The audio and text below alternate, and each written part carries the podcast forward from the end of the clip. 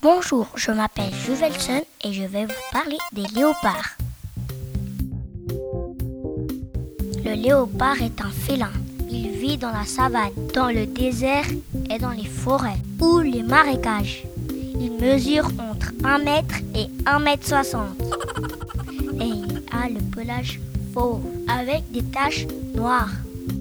Le léopard vit tout seul et il chasse la nuit des insectes, des poissons et des petits mammifères.